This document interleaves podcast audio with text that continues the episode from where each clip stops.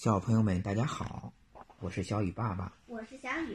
今天我们继续讲历史，讲辛亥革命，清朝的灭亡。上一讲我们讲到了八国联军进北京，强迫清政府签订了丧权辱国的《通俗条约》。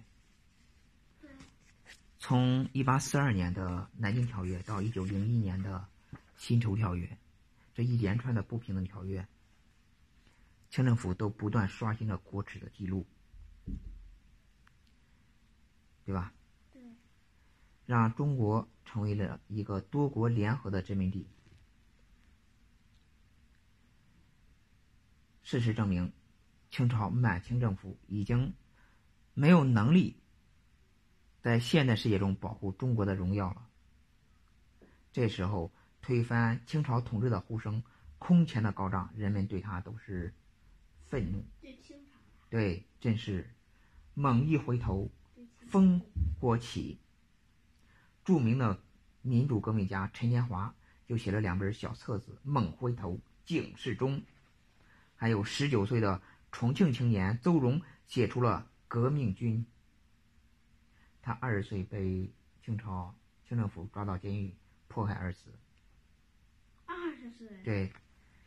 这个人，他现在才十九岁，是不是他写出革命军的那个后一年就死了？对他被清政府被在监狱里边打死了。出现了很多呃思想家，对吧？先他们先有想法，先有思想，再有行动。总不能瞎搞。对，不能瞎搞，对吧？这时候呢，呃，我们国家在呃这时候这个再说一下清朝这个这个慈禧太后啊。慈禧太后呢，也知道了自己的错了。老佛爷，老佛爷知道自己错了，他呢不是让义和团跟外国人打吗？结果被外国人打得稀里哗啦，他自己跑到西安去了。这时候他知道自己错了，他说我错了，我承认，我我这个错了，不该去挑战洋人，对吧？在他回来北京的时候啊，他也说要改革。他改革的目的是为了什么呢？一为了安抚洋人。哎，跟洋人说，你看我要改了啊，我我不打你们了。第二呢，是为了安抚国内愤怒的情绪。对，如果那个他，如果那个他还不改，他不改革的话，万一洋人又打。对，他呢象征性的搞一些象征性的，就是只要怎么改都行，但是只要不威胁到我老佛爷的地位就行，对吧？他说咱们那个也是练新军，以前清朝那种皇那种叫古老的那个军队是吧？就不再练了，练新军。让谁练呢？咱们上一集就讲过这个袁世凯，在这个天津的小站练这个北洋军。对。那那时候北洋军已经很多人了啊，按照模仿德国式的新式军军，请德国的教官来这练，这训练，用的是洋枪洋炮，知道吧？就是洋人的枪，洋人的炮。对对对。那时候没有枪炮之前，我们国家的军队都是拿那个大刀长矛的，知道吧？他呢？呃，推出了很多改革的措施啊，但是其实都没有实行。真正实行的是有一个呃，有几个吧。第一个是废除了我们国家历史上两千多年的科举制。科举制啊，科举制以前就是背那个八股文，以前人要想当官得参加科举考试，啊，废除了。啊，这个人这个倒是还不错。然后第二呢，建立新式的学校。第三呢，鼓励留学，然后也派了一些大臣去外国学习。鼓励留学是什么？鼓励留学，你你想出学吗？出去留学，外国外国学习的话，哎，政府有资助。啊，对吧？他这时候他他做出了一些让步嘛，对吧？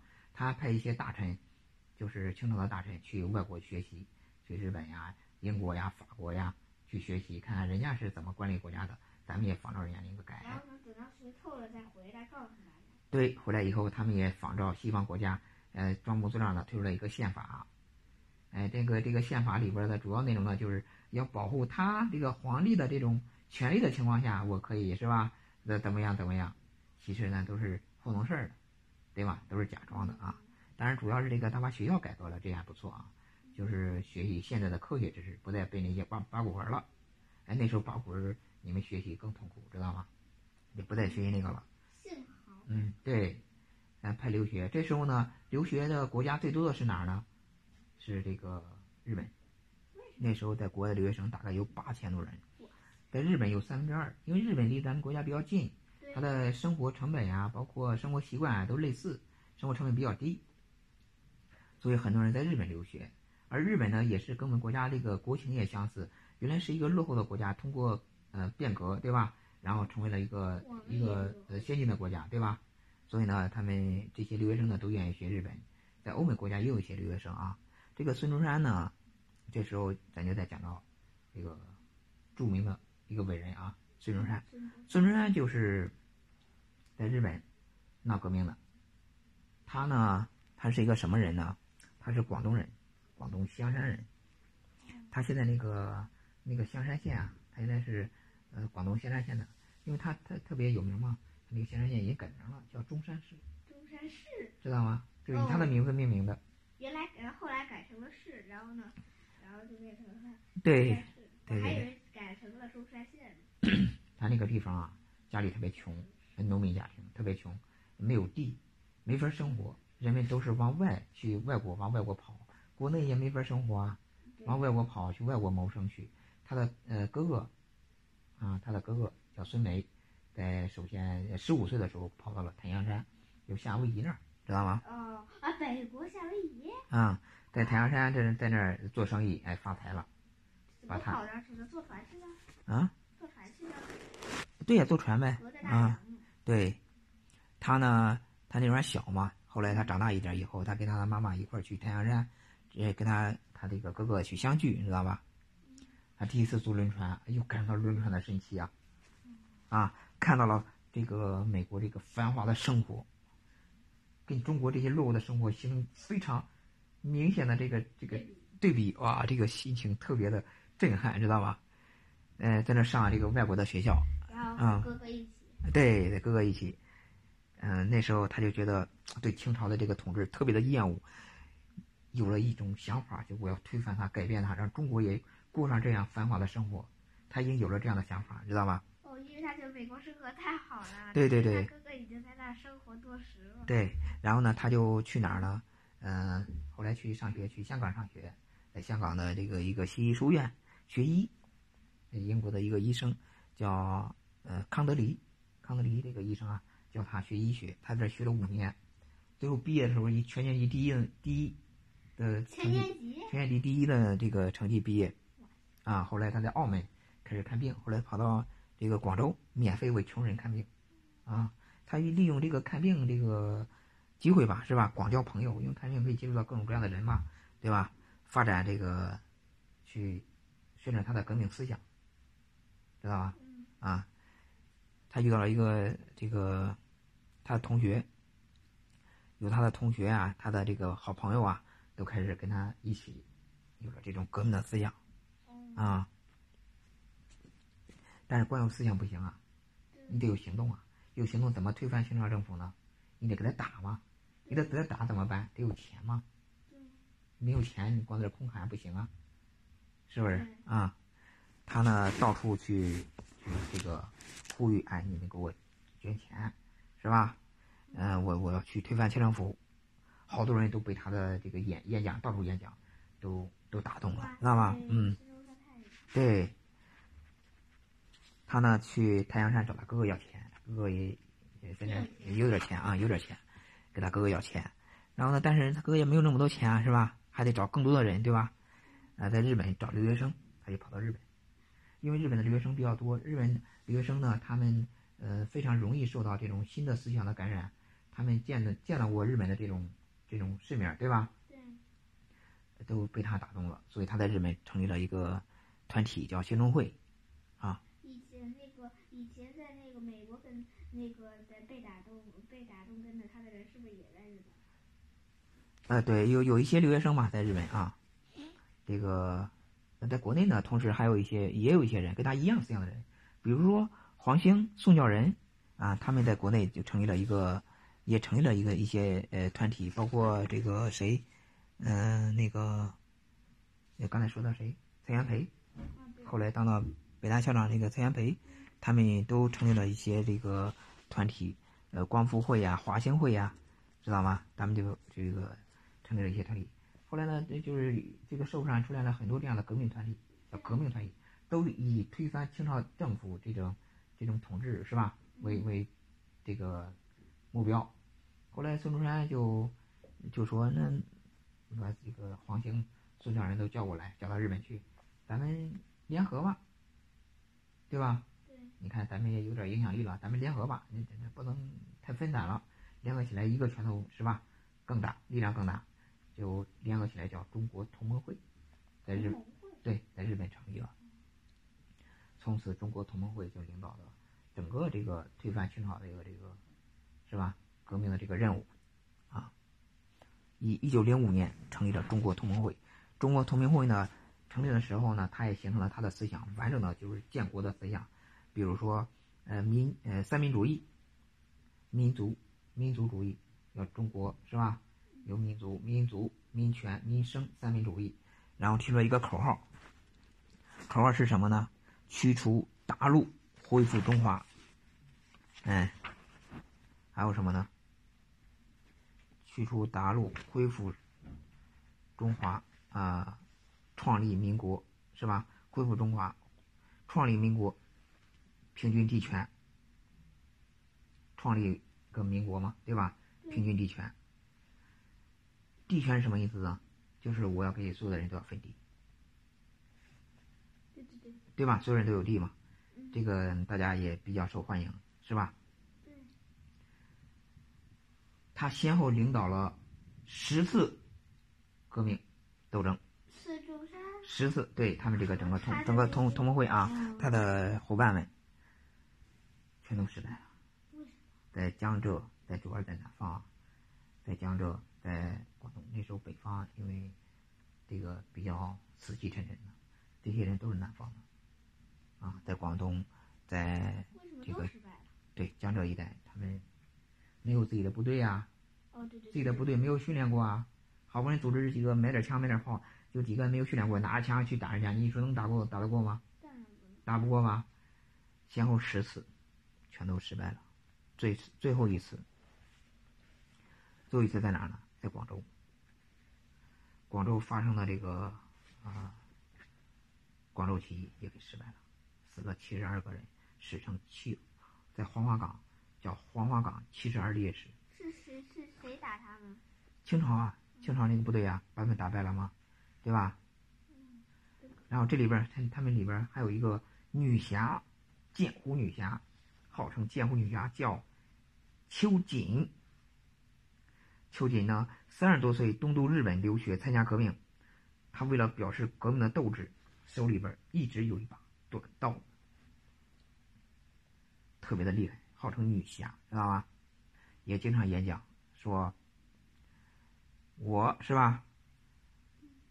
呃，谁要敢回到祖国投降清朝，吃我一刀，是不是啊？”后来呢，他这个。在那闹，在浙江绍兴啊闹革命，被清军包围了，被捕后坚贞不屈，临临死之前写下了“秋风秋雨秋煞人”七个大字。他死，然后写完后就死了。死了，嗯，人，这个人，这个当时革命里边女的少啊，这个人，啊，奇女子秋瑾，她的闺女跟她妈一样，知道吗？她的闺女跟她妈一样。也非常的牛，牛到什么程度了？那时候她死的时候，她闺女非常小，她闺女长大后就要找她妈杀她妈的凶手，要把那人给干掉。对，因为如果不是那个凶手杀他的妈妈，那那他那他现在还有个妈妈。对，那个人是谁呢？浙江孝绍兴的知府贵福，满族人。秋瑾的女儿一直在追杀他。后来这个清朝政府没灭亡以后。中华民国建立，然后这个人跑到哪儿了？隐姓埋名，埋名，跑到了这个东北，都过了二十多年了，他的女儿一人找到了他，把他弄死了，知道吗？啊，你说他女儿牛不牛？